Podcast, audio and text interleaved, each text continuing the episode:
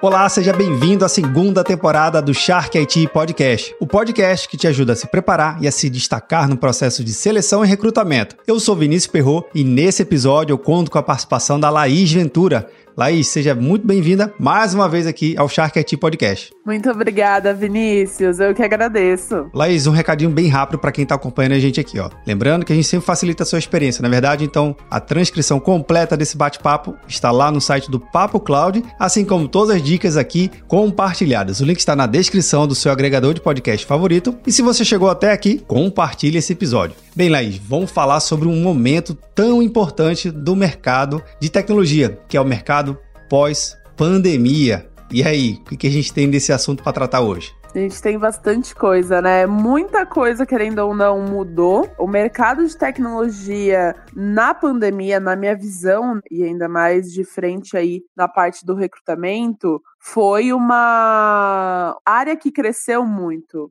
Por mais que veio a pandemia e outras áreas sofreram tanto, mas a área de tecnologia teve um boom de crescimento muito avançado, realmente pela necessidade das empresas viabilizarem a tecnologia, de ver que tecnologia em um mundo onde tudo para, a tecnologia continua. Então, houve esse crescimento. É uma área, claro, que sempre cresce, que sempre evolui. É, a gente sempre está falando em tecnologia, mas hoje a gente chegou num ponto, né, pós-pandemia, ainda mais depois da, dos acontecimentos das startups que a gente está acompanhando aí. Sim. Agora está um, tá se acalmando, né? As coisas estão respirando um pouco, não tá mais aquele pico enorme. E sim, eu acredito que o mercado está focando em áreas específicas. Hoje a gente está falando de áreas que há cinco anos atrás, talvez até três, não, não tanto tempo, há três anos atrás, a gente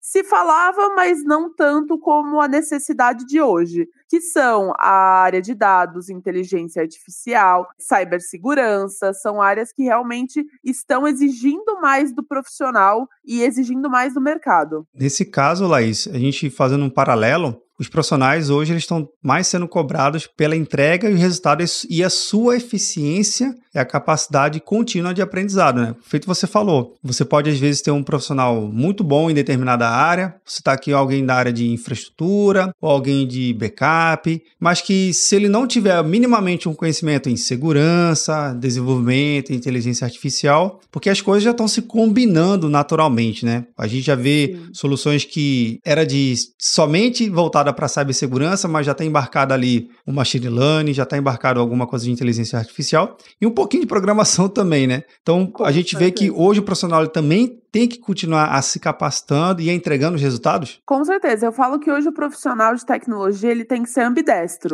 Ele tem que pensar com o direito e esquerdo ao mesmo tempo. Não tem como só focar para um ladinho, não. Ele tem que estar tá de olho no mercado, que o mercado está pedindo, com o que eu atuo, com a minha experiência, o que, que eu consigo evoluir e ajudar o mercado no que ele tanto está precisando. Então, mesmo que eu sou um desenvolvedor, mesmo que eu sou um analista de infraestrutura, mesmo que eu sou um engenheiro, hoje a gente consegue estudar o que a área de dados está pedindo, o que a área de segurança está pedindo, entender o que o mercado está pedindo e dentro da capacidade que ele que ele atinge, entender e estudar para se desenvolver nessas áreas junto com a experiência que ele já tem. Então, o LGPD é uma coisa que a gente fala bastante hoje em dia, que é a Lei Sim. Geral de Proteção de Dados, e que é muito eficiente e muito necessária para o mundo de hoje. Antigamente, a gente não se falava nisso. Hoje a gente fala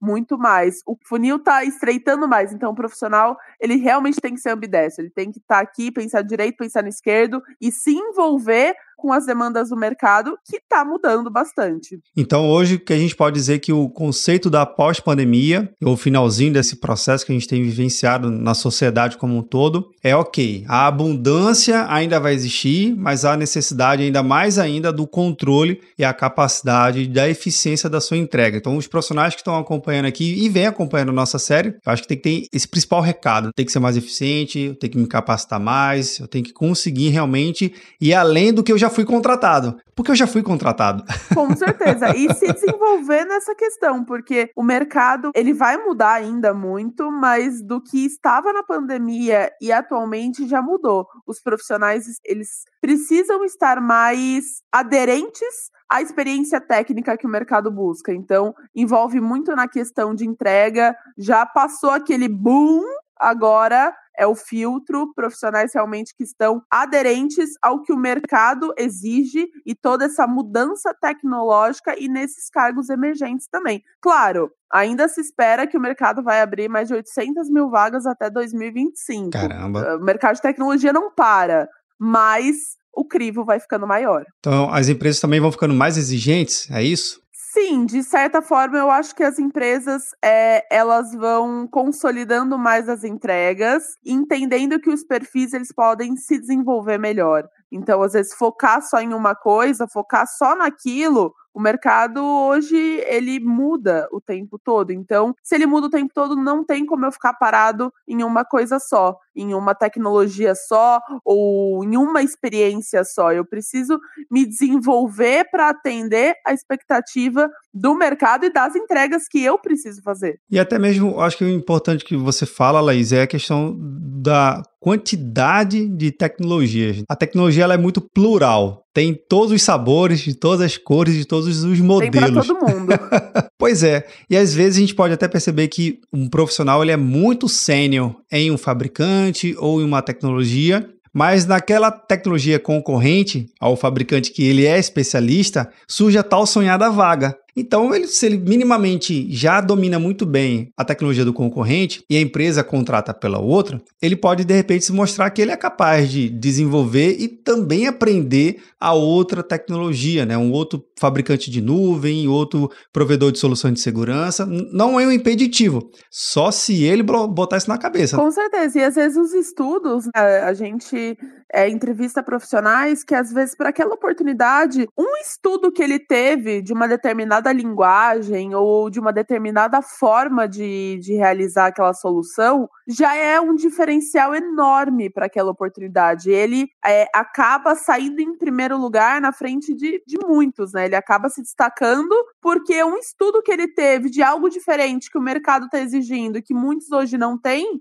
ele teve essa sacada e conseguiu passar e abordar isso. Ele teve uma experiência profissional de anos? Não. Ele teve um estudo que ele se aprofundou, que ele tem um mero conhecimento e que ele vai conseguir se desenvolver melhor, porque ele já sabe do que a gente está falando, seja de uma determinada linguagem, seja de banco de dados, seja de uma forma é, de arquitetura, enfim, mas algo novo que para uma vaga exige aquele profissional ele possa já ter estudado. Ele realmente já está à frente de muitos outros candidatos. Maravilha, Laís. Eu queria muito agradecer aqui a sua participação nesse episódio e até o próximo. Eu que agradeço mais uma vez aqui presente. legal, legal, Laís. Brigadão. E você aí que vai nos acompanhando na nossa minissérie Shark IT Podcast eu vou te fazer um convite. Já teve algum episódio que você gostou e que compartilhou? Então comenta aqui com a gente lá no nosso grupo do Papo Cloud Makers bit.ly barra Papo Telegram, link na descrição para facilitar aqui a sua experiência. Agradeço muito. E se você chegou até aqui,